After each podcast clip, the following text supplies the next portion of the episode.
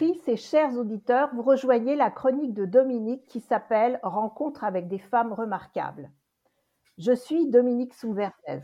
Alors bien sûr, vous pouvez me dire pourquoi cette chronique. Eh bien, j'accompagne depuis 20 ans en tant que coach et superviseur des femmes et des hommes dans le cadre de mon cabinet DSV Evolution. Et ce sont ces rencontres, plus une envie d'accompagner plus particulièrement le féminin, qui m'ont donné l'idée de cette chronique. L'objectif de mes rencontres avec des femmes remarquables est de recueillir des témoignages de femmes de manière à donner envie à d'autres femmes d'oser être pleinement elles-mêmes. Le format est d'environ 15 minutes en présentiel ou en distanciel et le ton, celui de la profondeur dans la légèreté. Aujourd'hui, et merci à la technique, l'interview se fera en distanciel. Et donc, avec des rires et des sourires, chères auditrices et chers auditeurs, j'ai la joie d'accueillir aujourd'hui Béatrice Pasquet. Puisque ma chronique parle de rencontres, j'aime bien resituer ma première rencontre avec mes invités. Béatrice, tu as plusieurs casquettes et tu nous en parleras tout à l'heure. Le souvenir que j'ai de toi, c'est notre rencontre de coach dans le cadre d'une formation en coaching génératif dispensée par Robert Dills et Stephen Gilligan, deux Américains bien connus dans le domaine du coaching. Cette formation, qui s'est étalée sur plusieurs mois, nous a donné l'occasion de partager différents ateliers. J'ai tout de suite remarqué ta sagesse et la manière tranquille et posée avec laquelle tu t'exprimais, et cela m'a marqué.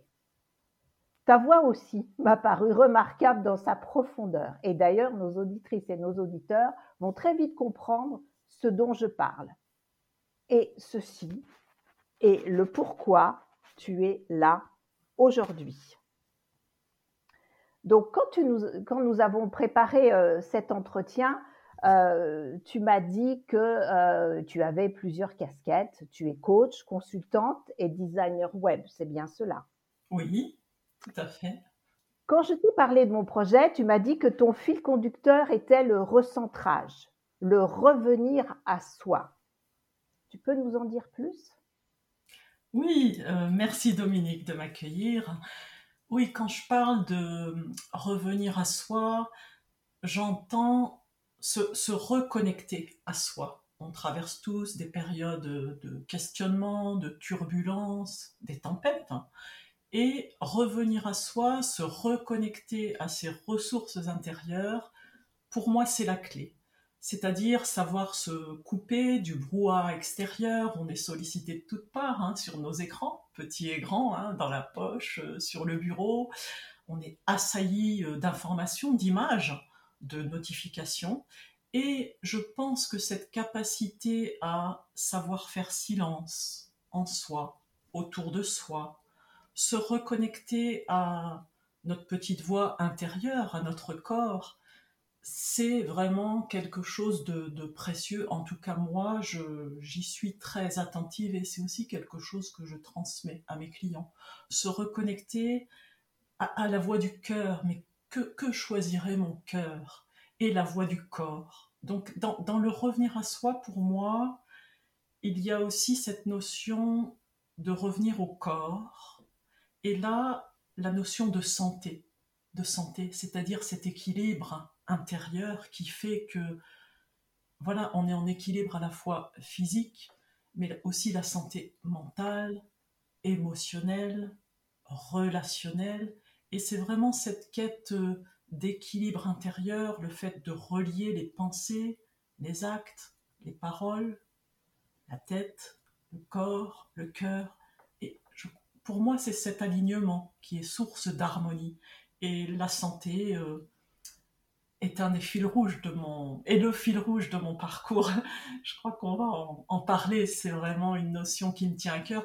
Souvent, quand on parle de santé, on pense maladie. Mais non, la santé, c'est cet état d'équilibre global qui fait que tout fonctionne euh, parfaitement dans le corps, qui est une machine euh, magique. Et cette santé euh, intérieure fait qu'on peut être en relation correcte avec les autres dans nos métiers et dans notre vie. Formidable. à cœur. Hmm. Merci Béatrice. Donc euh, j'entends euh, au-delà de ton fil conducteur une espèce de méthode, alors je vais mettre ça entre guillemets, hein, mais ta méthode personnelle, euh, tes, tes, repères personnels avec faire silence en soi, se reconnecter à notre petite voix intérieure malgré le brouhaha extérieur qui peut être dans notre environnement, la voix du cœur, la voix du corps, et puis cette santé euh, qui est à la fois mentale, émotionnelle, relationnelle et qui fait que on entre en relation d'une manière saine avec l'autre. Hein, donc c'est vraiment euh, euh, tout un programme que tu nous proposes là et des repères que nos auditrices et nos auditeurs euh, peuvent noter au passage, euh, car ils sont une, une espèce de, de voie vers une, une, sagesse tranquille, hein, sans prétention, mais une, une jolie sagesse que j'évoquais tout à l'heure. Alors j'aimerais maintenant que tu nous parles euh, de ton parcours de vie, que je trouve très édifiant, et qu'ensuite euh, tu choisisses deux ou trois repères ou deux ou trois étapes de ton parcours professionnel qui nous éclairent sur ton savoir-faire et, et, sur ton savoir-être. Tu veux bien? Oui, bien sûr. Euh, quand tu m'as posé cette question, bien sûr, euh, je pensais à un, volet plus personnel de ma vie et je me suis dit, c'est bon, c'est toujours, euh, voilà, je, je suis pas quelqu'un qui va étaler des facettes comme ça personnelles, mais je me suis dit, c'est un élément fondateur et voilà, je, vais parler de, je vais commencer si tu veux bien par ce volet. Tu m'as dit deux ou trois repères dans ma vie et ce premier, c'est euh, voilà, c'est une expérience de vie qui a été fondatrice et euh, j'ai en fait j'ai été touchée euh, à un âge très jeune, puisque quand je démarrais ma vie d'adulte, à un peu plus de 20 ans, j'ai eu un cancer. Mmh. Et bien sûr, bon, beaucoup de gens sont touchés par, ce, par des maladies, mais là, c'est vraiment quelque chose qui m'a percuté en plein vol lorsque j'étais jeune, pleine de vie, de fougue, et à un âge où rien ne nous y prépare. Et en fait, euh, dans cette expérience du cancer euh, qui a été euh, très forte, impactante, puisque ça a été en année, euh, j'ai eu des traitements lourds, j'ai été hospitalisée très longtemps, des, des, mois continus en secteur stérile. Mmh. Et si on resitue ça dans un contexte de l'époque, on est dans les années 90, on n'a pas Internet, on n'a pas les smartphones, on n'a pas les réseaux sociaux. Et donc, lorsque j'étais hospitalisée, bon, pour des traitements très lourds, hein, euh, eh bien, je n'avais rien, je n'avais aucun contact avec l'extérieur. Et j'ai goûté à ce moment-là ce qu'est la solitude la plus profonde, c'est-à-dire d'être à la fois hors circuit, d'être malade, euh, d'avoir une maladie à l'époque qui était beaucoup plus tabou qu'aujourd'hui, on n'en parlait pas. C'était à la fois un tabou, mais je dirais peut-être au-delà, une honte quelque part. Hein. C'était caché quand même. Hein. C'était aussi renvoyer l'image de la mort, hein, parce qu'on est sans ouais. cheveux, très maigre. Donc j'ai été confrontée à tout ça de façon très violente. Et euh, voilà, c'est cette expérience fondatrice qui m'a fait toucher au plus profond la vulnérabilité, le sens précieux de la vie, et que, euh, voilà, quand on a... Je, je crois que j'ai toujours eu, même dans les moments les plus difficiles, euh, cette conviction profonde que j'allais m'en sortir. Je ne pouvais pas mourir à cet âge-là. Je mmh. ne pouvais pas. Et ce qui m'a tenu, c'est de visualiser l'après. Waouh, tout ce que je vais pouvoir faire. Et ça, euh, et ça, ça me sert aussi en coaching, hein, c'est euh, visualiser l'après, l'intention, la direction. Qu'est-ce que je vais faire après? Quel est le pouvoir d'attraction de l'après? Et ça, ça m'a tenu. Et au-delà de la maladie, qui est très traumatisante, bien sûr, il y a, il y a des empreintes hein, qui restent ensuite quand on est traité si longtemps et si lourdement au-delà de la maladie, ce qui m'a beaucoup touché et percuté et où j'ai eu le plus à travailler ensuite, c'est d'avoir été confronté peut-être à ma mort, mais surtout à celle des autres. Puisque trois de mes camarades de, de galère ont été emportés, tous la vingtaine. Et donc c'est ça qui m'a le plus, euh, je dirais, qui a laissé les traces les plus profondes et sur lequel j'ai le plus travaillé euh, ensuite, mais qui m'a donné aussi certainement cette capacité à accueillir, voilà, les, moments les plus difficiles de la vie, à la fois dans mes coachings, mes accompagnements. Voilà, donc ça c'est vraiment l'expérience fondatrice et j'ai repris la route à 25 ans. À 25 ans avec cette question, euh, quel est ce trou de deux ans dans votre CV À l'époque, c'était pas comme aujourd'hui, hein, on n'en parlait pas. Et j'étais tellement mal à l'aise et je me suis dit, c'est pas normal, quoi. J'arrive quand même avec euh, une expérience de vie, euh, j'ai développé quand même des, capacités, des qualités. Enfin, je me disais pas ça à l'époque, hein, c'est quand je revisite mmh. aujourd'hui. Bien sûr, bien sûr. Et c'est resté comme ça. Et ça a fait son chemin, certainement, puisque aujourd'hui, c'est une partie de mon activité. Mais voilà, je veux dire que ces expériences-là, dont je n'ai pas parlé pendant 20 ans, je n'en ai pas parlé. Pour moi, c'était indicible. Je me disais, et à quoi bon Je ne vais pas en faire un argument pour euh, non. Mais maintenant, j'en parle vraiment dans le sens de témoignage. Et c'est un fait, c'est un constat, c'est un événement de ma vie qui peut peut-être en éclairer d'autres. Donc ça, c'est le premier volet. Merci Béatrice, parce que c'est exactement ce que je souhaitais, hein, que tu sois témoin. Je connais ta posture, hein, je connais ton recul, je connais cette euh, sagesse-là que j'ai déjà évoquée. Euh, et c'est fort ce que tu nous dis, parce que tu nous donnes de nouveau des repères euh, qui s'appellent visualiser l'après, le pouvoir d'attraction de l'après, la capacité à accueillir ce qui arrive, et puis le fait qu'à un moment on devient témoin, on, va avoir quelque chose à dire aux autres en toute simplicité, avec euh, voilà la, profondeur là que tu, évoques avec nous, euh, et ça permet aux autres peut-être de trouver courage, de trouver espoir. Et j'imagine que lorsque tu as appelé euh, une de tes activités les trotteurs, c'est pas par hasard parce que tu nous parles d'un chemin.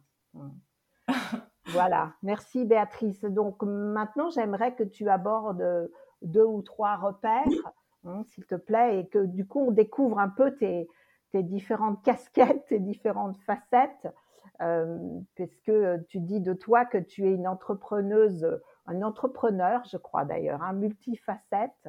Euh, et voilà, et on peut imaginer qu'il y a plein de petites casquettes et je te laisse nous les décrire. Oui.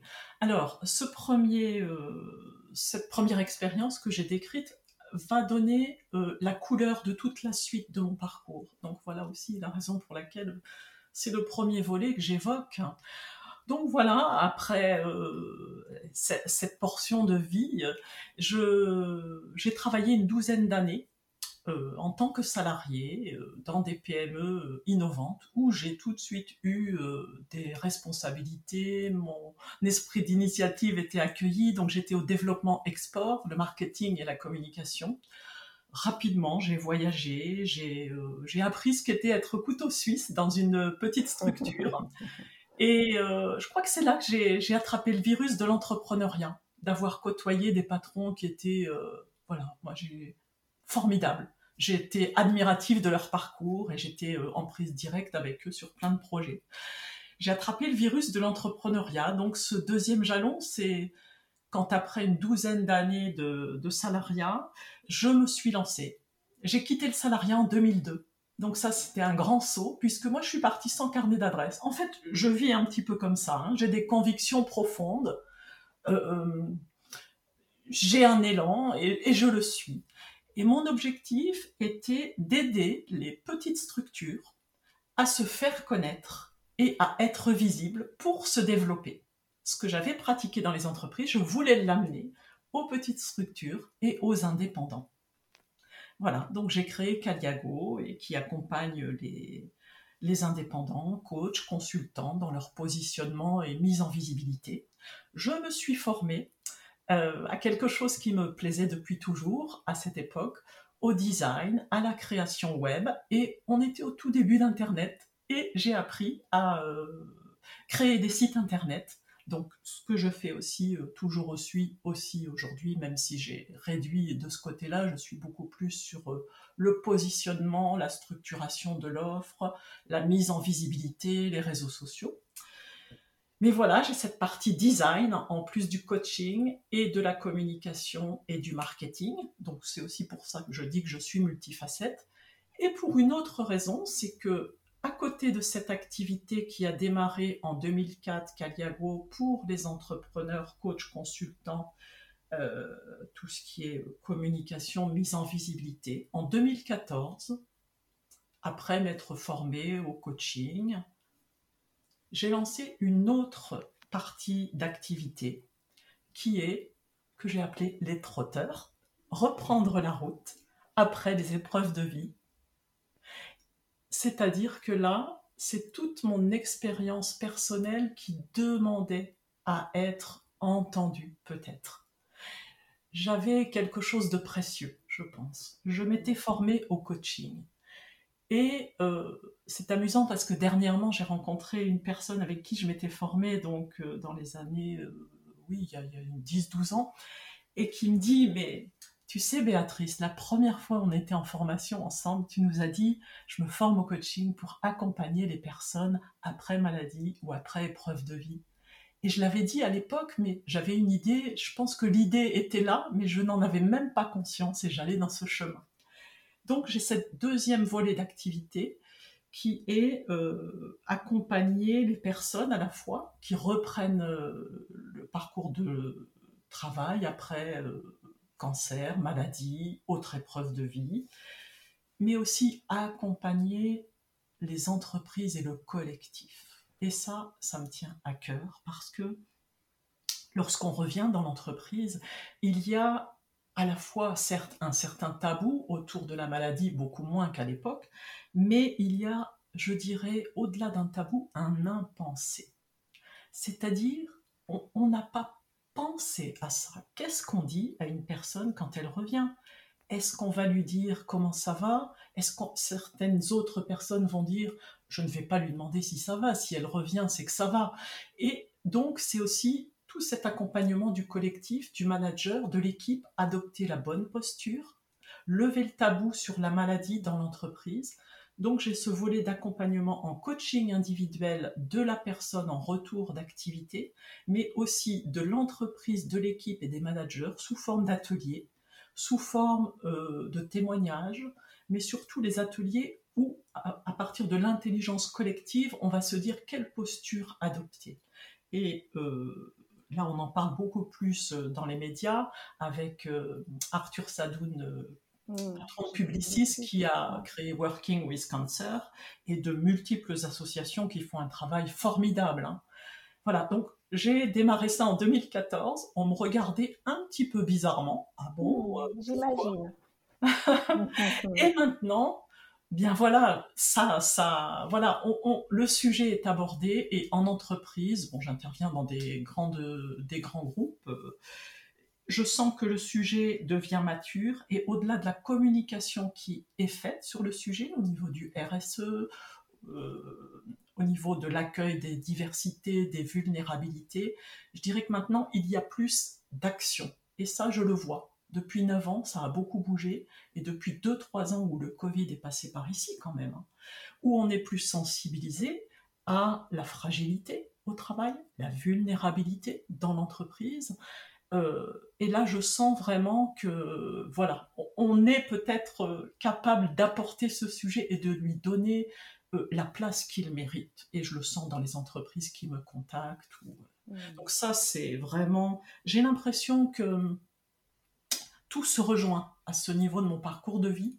30 ans après, cette expérience de la maladie, jeune, ma formation, mes compétences, mon expérience en coaching, cette envie euh, d'apporter ça dans l'entreprise, tout se rejoint et voilà, ça me laisse pleine de, joie de me dire, euh, voilà, il y a, y à faire de ce côté-là et, c'est beau de remettre quelqu'un euh, en chemin.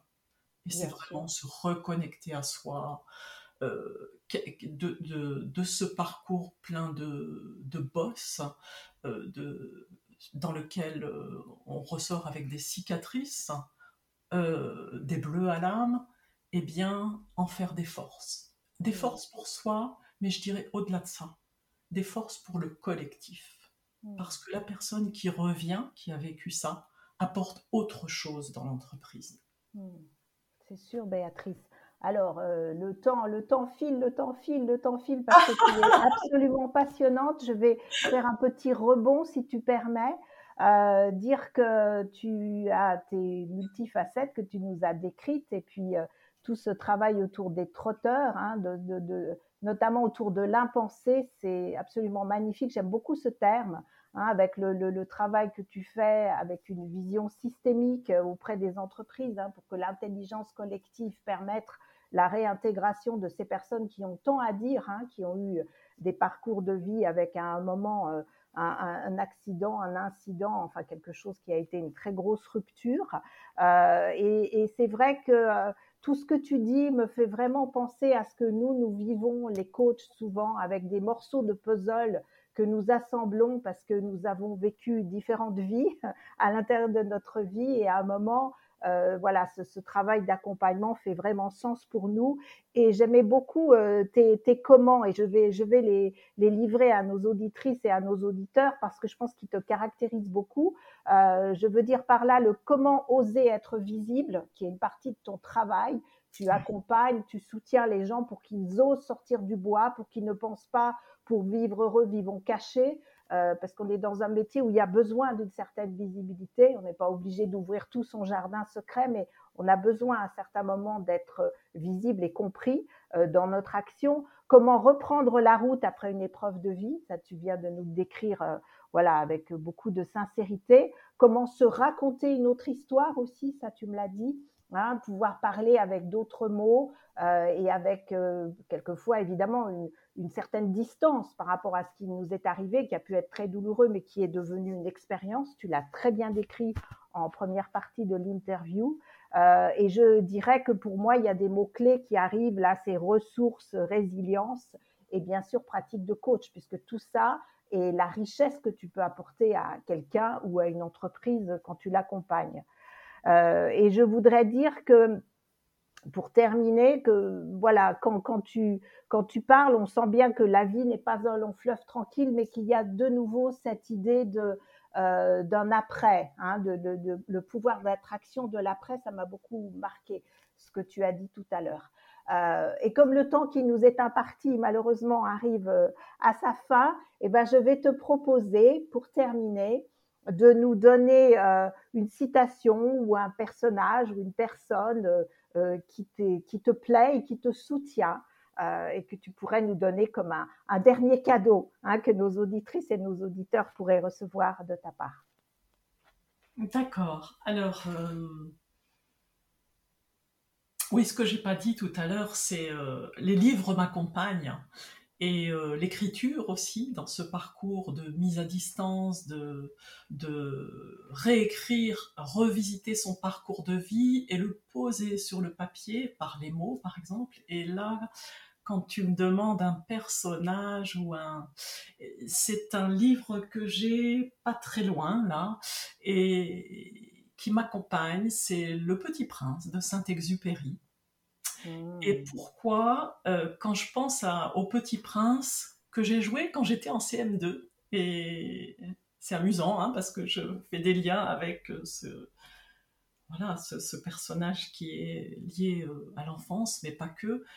Je pense à quand le renard demande au petit prince, non, le petit prince demande au renard, et que signifie apprivoiser?